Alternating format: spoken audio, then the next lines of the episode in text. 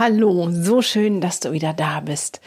Ich begrüße dich als allererstes in diesem neuen Jahr 2020. Die erste Podcast-Folge im neuen Jahr. Ich hoffe, du bist gut hineingestartet in das Jahr mit Vorfreude, mit dem, was kommen mag und hast Altes vielleicht im Übergang auch hinter dir lassen können. Ich freue mich auf jeden Fall auf ein wundervolles Jahr mit dir zusammen hier beim Podcast oder auch wo immer du mir begegnen magst oder wir uns begegnen werden.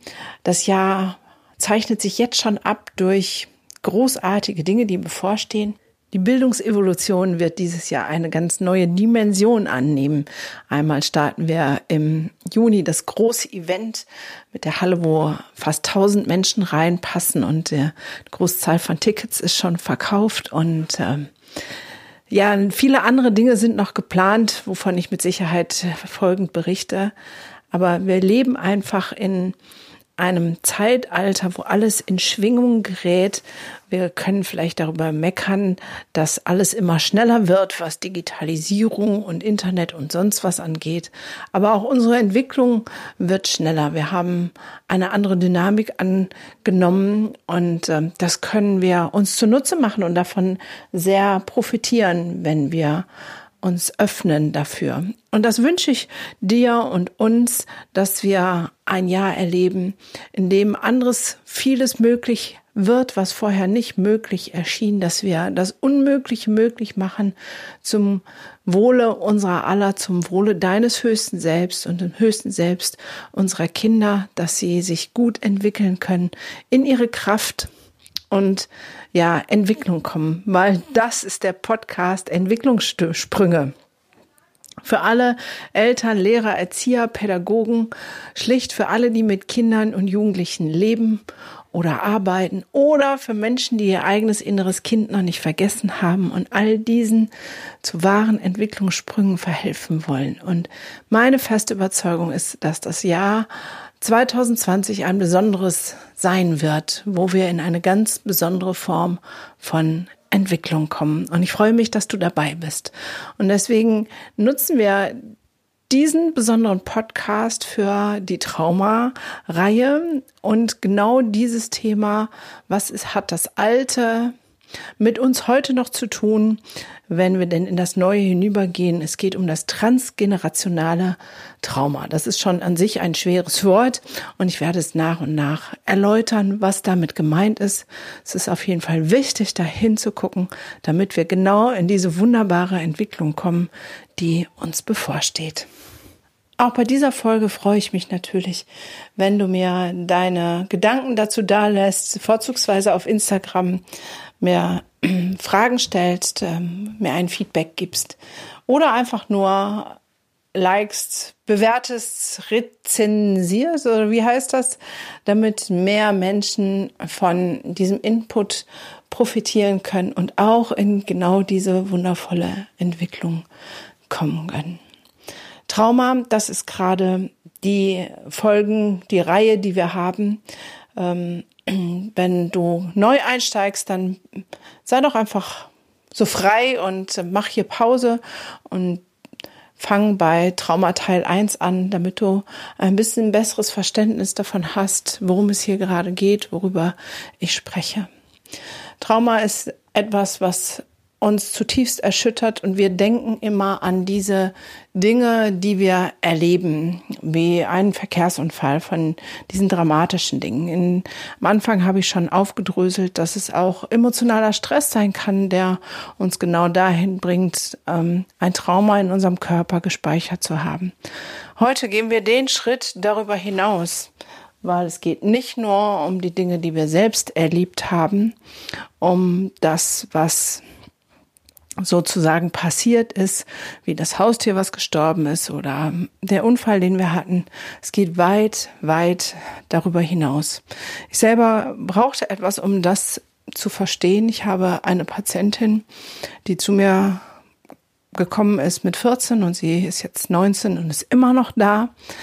Ähm, und ähm, sie ist depressiv und irgendwie kriegen wir die Kurve nicht.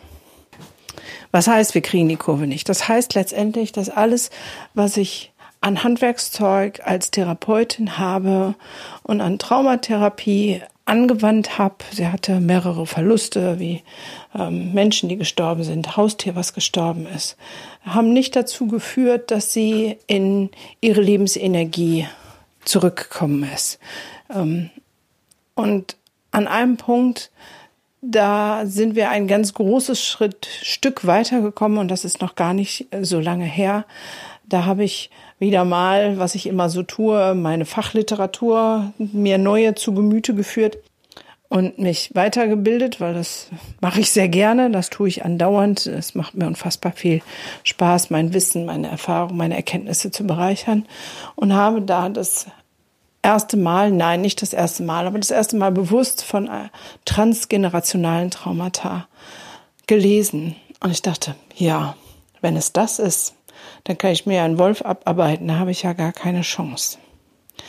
Und ich habe nachgefragt und in ihrer ähm, Familie, drei Generationen zuvor, gab es wirklich traumatische Erlebnisse, die totgeschwiegen wurden. Und dann habe ich mich ähm, da ein bisschen eingearbeitet und äh, habe diese Patientin damit konfrontiert und sagte, hm, und was ist, wenn es gar nicht deins ist. Also ich habe diese Hypothese aufgestellt. Und das Spannende war, die ganze Zeit, also ich habe ein Sofa und ein Sessel in meiner Praxis und sie fläzte sich immer auf das Sofa und nahm direkt irgendwie schon Embryonalhaltung ein. Ähm, tief traurig und oft kullerten auch die Tränen. Das heißt, ihre ganze Körperhaltung war schon in diesem Modus. Und dann habe ich ihr die Theorie vom transgenerationalen Trauma äh, vorgestellt, zusammen mit den Infos, die ich von ihrer Mutter hatte. Und auf einmal ähm, saß sie aufrecht, hoch interessiert, ähm, aber auch wie elektrisiert, als ob ich den Nerv getroffen hätte. Und ich dachte, ach, das ist ja spannend. Was ist also jetzt ein transgenerationales Trauma? Die Wissenschaft hat zwischen, inzwischen äh, erwiesen, bestätigt, dass Traumata über Generationen hinweg weitergegeben werden. Und zwar werden sie gespeichert. Ich will jetzt nicht sagen in den Genen und wenn ich ehrlich bin, habe ich auch schon mal schon wieder genau vergessen, wo genau äh, man das nachweisen kann, aber es ist möglich an Arealen im Gehirn. Und letztendlich passiert es so, da ist zwei Generationen davor, drei Generationen davor zum Beispiel ein Kind zu Tode gekommen in dieser Familie. Oder ähm, einer hat sich das Leben genommen oder ähm, jemand ist im Krieg gefallen. Also da sind wir bei diesen Ereignissen von katastrophalem Ausmaß und es wurde nicht bearbeitet. Es sind wenn wir jetzt zwei oder drei Generationen zurückdenken, ist es, sind es die Generationen, die alles totgeschwiegen haben. Das heißt, es wurde nicht getrauert und es wurde auch nie wieder darüber geredet. Es wurde nicht darüber geredet, dass es noch ein Kind gab, wenn es zum Beispiel früh verstorben ist. Es wurde nicht darüber geredet, dass der Onkel sich erhängt hat. Es wurde nicht darüber geredet, wie der Vater oder der Opa ähm, im Krieg gefoltert wurde. Es wurde sozusagen totgeschwiegen. Aber der Schmerz, das, was ein Trauma ausmacht, war trotzdem im Körper dieser Menschen gespeichert. Und daran sehen wir, wie krass diese Folgen sind, weil ähm, dieser Speicher, dieser Schmerz, der eingekapselt war, ich stelle mir das vor, wie so eine ja, Information, die äh, mit, ein, mit einer Kapsel umgeben ist, aber dennoch da wohnt, wurde über die Generationen weitergegeben. Und da ist das Spannende, es ist meistens nicht die direkt nachfolgende Generation. Also wenn jetzt sich der Vater äh, erhängt hat, wird es nicht weitergegeben sofort ähm, an die Tochter, sondern es wird eine Generation dazwischen ausgelassen und es wird weitergeben an die Enkeltochter. was passiert dann? Diese Information des nicht verarbeiteten großen Schrecks, des Schmerzes wohnt in diesem Menschen zwei Generationen weiter. Und das perfide daran ist, dass dieser Mensch natürlich nicht weiß, warum er sich so unfassbar elend, traurig, abgeschlagen, wertlos, ähm, teilweise auch körperlich wirklich gequält fühlt, weil er weiß ja meistens nichts davon. Es wird ja nicht darüber gesprochen. Ich habe selbst jetzt noch ähm, in meinem Familienkreis so, so eine Information bekommen, der Mann meiner Nichte, die Schwester, na, jetzt wird's kompliziert, die hat sich das Leben genommen. Und der Mann meiner Nichte kommt irgendwie überhaupt nicht damit klar, weil es eben keinen Grund gab und sie auch nicht vorher lange depressiv war oder irgendwie so, das so schlimm war, wohl diese Familiendepression kennt. Und dann habe ich nachgefragt und genau da war es dann auch so. Der Opa hatte sich auch schon suizidiert und es wurde danach totgeschrieben. Es wurde nie wieder darüber geredet. Es wurde einfach nicht darüber geredet. Und so wurde diese Information weitergegeben und hat in diesem Fall wieder zum Schlimmsten geführt. Das heißt, im Klartext, ihr lieben Leute, es ist so, so, so unfassbar wichtig, über das, was passiert, zu reden selbst wenn das Unverständliche, Unfassbare passiert, dass jemand sich selbst das Leben nimmt, was für alle Hinterbliebenen eine schiere Katastrophe ist, weil die Schuldfrage immer im Raum steht. Aber wenn ihr nicht darüber sprecht, wenn ihr eure Zweifel, Fragen, Sorgen und Nöte nicht aussprecht, wird dieses, diese Information trotzdem weitergetragen. Wir haben ja immer die Idee, wenn ich das nicht sage, dann passiert das nichts. Dann äh, weiß es ja auch keiner und dann ist es, ist es wie vergessen. Nein, es ist nicht so. Wir alle bestehen aus Energie. Wir haben diesen dreidimensionalen Körper, aber ähm, es ist, wir sind sozusagen Energie. Und die eine Energie hört nicht da auf und fängt da an. Wenn wir sagen, ähm, die ganze Erde ist umhüllt mit Luft, dann sagen wir auch nicht, auf der Kante von Deutschland zu Holland ähm, ist eine ganz klare Grenze, da ist die Luft anders. Ja, sie ist ein bisschen anders, weil es andere Vegetation gibt, ähm, aber es ist ja immer noch die gleiche Luft. Vom Schlafzimmer bis zum Wohnzimmer ändert sich ja die Luft nicht. Vielleicht von ihrer Qualität, aber nicht als dass es etwas komplett anderes ist. Und so sind wir, alle Energie und Energiefrequenzen übertragen sich. Und Zeit ist auch nicht so linear, wie wir das immer uns vorstellen. Auch da gibt es ganz neue Wissenschaften zu, zu wissen, dass eigentlich alles auf einmal passiert. Aber damit will ich dich jetzt gar nicht verwirren. Wichtig ist, dass es auch in dieser dreidimensionalen Welt genug Forschungsergebnisse gibt, die besagt, dass Traumata weitergegeben werden. Und ein Kennzeichen ist zum Beispiel, wenn es etwas gab, was totgeschwiegen wird und wenn dann auf einmal die Symptome einer posttraumatischen Belastungsstörung bei jemandem aufblühen, obwohl er offensichtlich nichts von solchem derartigen Schrecken erlebt hat und wenn man ähm, den Belastungstest, den ich immer mache, von belastenden Situationen durchgeht, sagen, okay, wenn du jetzt daran denkst, als du geärgert wurdest, als das und das und das passiert ist, auf einer Skala von 0 bis 10, 0 ist gar kein Stress und 10 ist der maximale, da keine nennenwerter Stress bei rauskommt, dann lohnt es sich in jedem Falle einmal hinzuschauen und Ahnenforschung zu betreiben was hat es in meiner Familienlinie gegeben? Was hat es in der Familienlinie des Betroffenen gegeben? Und mal die Sachen, die Karten auf den Tisch zu legen und nachzufragen. Gab es eine Totgeburt? Ähm, gab es jemanden, der ähm, zu Tode gekommen ist. Gab es Krieg, gab es Unfall, gab es ähm, all die Dinge, die wirklich offensichtlich zu Traumata führen. Und da mal nicht locker zu lassen und nachzufragen, zu sagen, ja, Mama, Oma, ich weiß, das ist schmerzhaft, aber sag doch mal, warum der Opa nicht da ist. Um der jetzigen Generation die Chance zu geben, zur Heilung zu kommen.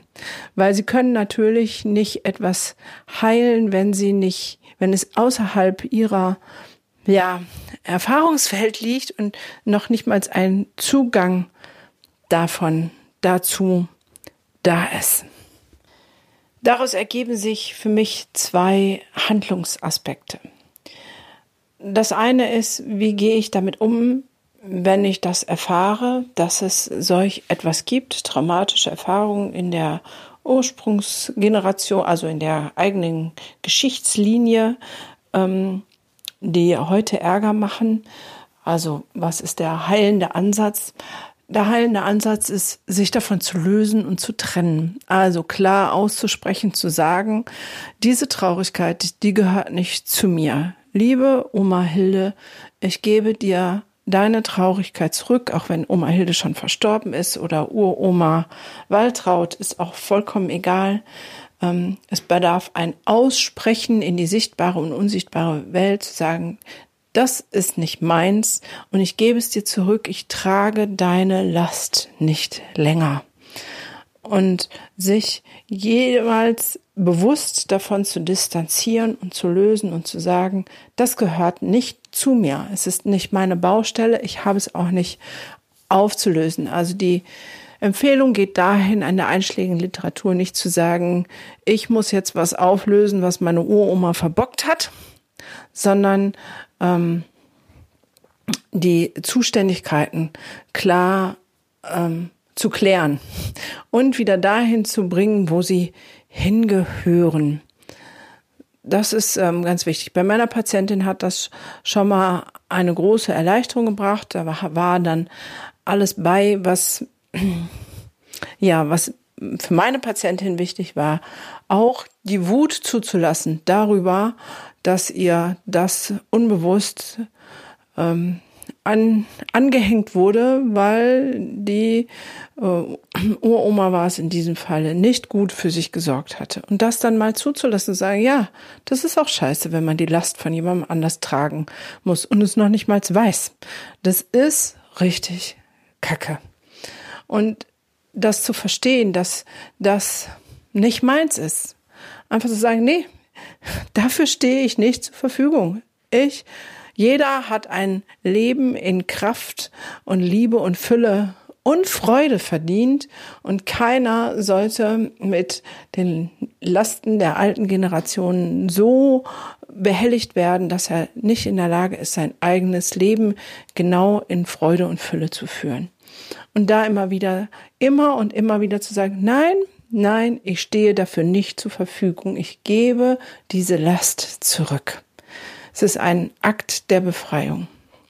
Und das andere, was daraus resultiert, ist, wir haben eine Verpflichtung, nicht nur ein, ach, es wäre nett und es wäre schön und es wäre doch auch für dich ganz hilfreich, wenn du über das, was dir widerfahren bist, sprechen würdest, wenn du es nicht für dich behalten würdest. Nein, es ist weitaus mehr. Es ist eine Verpflichtung, die Dinge nicht einfach so zu belassen und sie totzuschweigen nach dem Motto, wenn ich nicht darüber rede, sind sie nicht da und es geht ja nur mich was an und wenn ich leide, dann leide ich halt in meinem stillen Kämmerlein, dann habe ich mich dazu entschieden und es hat doch keinen zu interessieren, ob ich mich in diesem Leid ähm, bewegen will und äh, nicht genug unternehme, um rauszukommen oder nicht. Ja, auf der einen Seite, wenn du so ein Leben führen willst, ist es deins. Und das andere ist, dass du damit deinen Nachkommenschaften unbewusst eine Bürde auflegst und jetzt bewusst, weil ich dir gesagt habe, wie es funktioniert, die da nicht hingehört. Ich hatte ähm, eine andere Patientin bei mir in Behandlung, da ist genau das passiert. Ähm, die Mutter war nicht in der Lage, eine emotionale, ähm, gute Beziehung und Bindung zu diesem Mädchen aufzubauen. Und Hintergrund war, als sie selber Kind war, ist ihre jüngste Schwester ähm, vom Auto erfasst und sofort war sofort tot. Und sie hat diesen Tod nie verwunden. Das Bild ihrer Schwester hing in der Küche und sie hatte Angst, da wird es ganz deutlich und plastisch, ähm, eine enge Bindung zu ihrer Tochter aufzubauen, weil immer die Angst, ja, in ihr war, dass sie sie dann auch verlieren würde.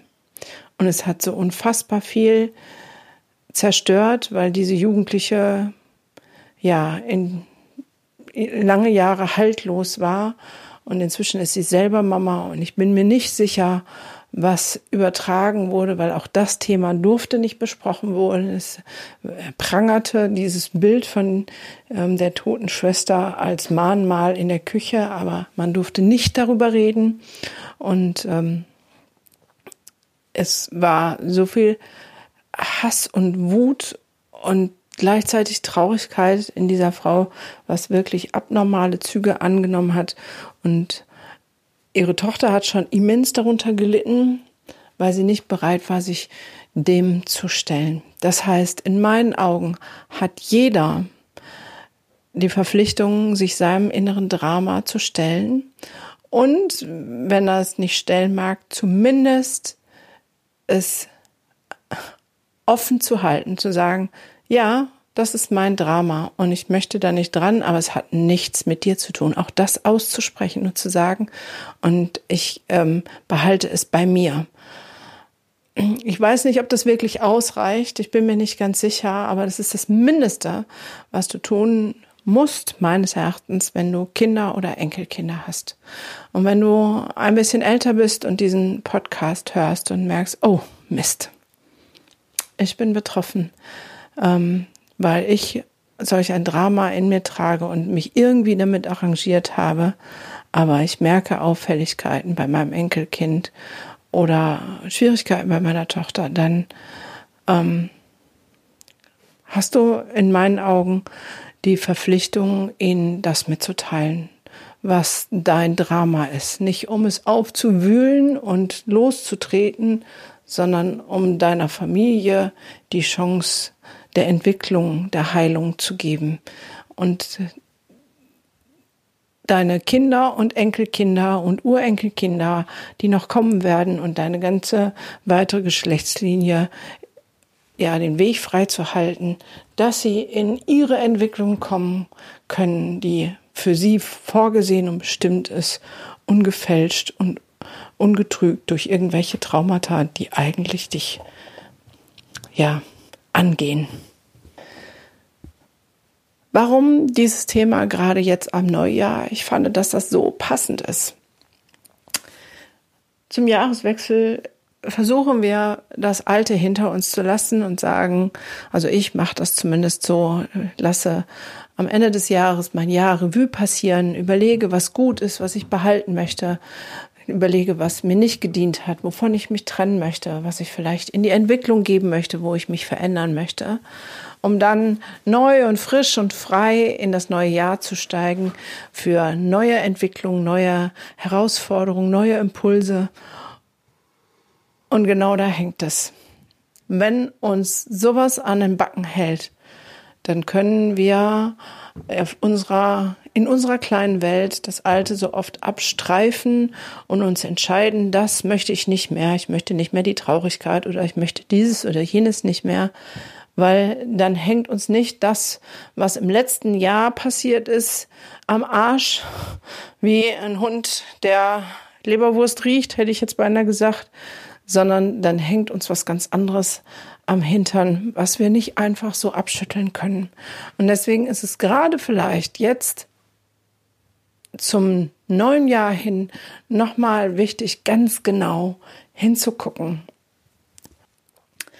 Wo komme ich nicht in die Entwicklung?